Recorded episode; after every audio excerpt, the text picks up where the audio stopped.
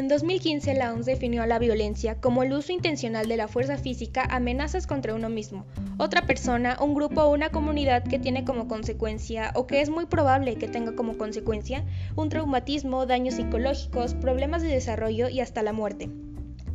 Entre las formas de violencia más común está la violencia económica, la violencia laboral, la institucional, la psicológica, la violencia física, la violencia sexual y la violencia simbólica.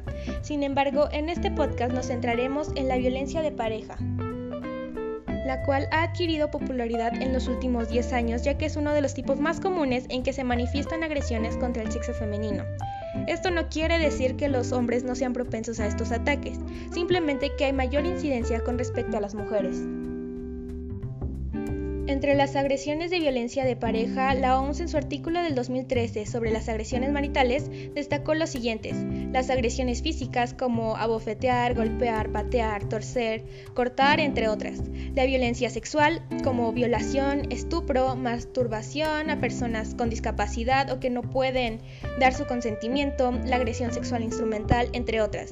El maltrato emocional, el cual es uno de los principales motivos por la que las mujeres acuden a terapia que puede presentarse como denigración a la pareja, humillaciones, intimidaciones o amenazas. Eh, comportamientos controladores y dominantes también es otra de las manifestaciones y se puede reflejar el aislar al amante de sus familiares y amigos, estar en constante vigilancia sobre la pareja, restringir su acceso a recursos financieros, el empleo, educación, atención médica, etc. De acuerdo a una serie de entrevistas, el factor principal causante de la violencia doméstica es el complejo de Otelo, o mejor conocido como celos. En segundo lugar queda la falta de comunicación. En tercero, eh, se encuentra la condición de embriaguez, ya que facilita el paso a las ideas con respecto a los celos. Esta inconsciencia es el, es el más preocupante pues denota la incapacidad de dichos sujetos para su subsistencia en una relación.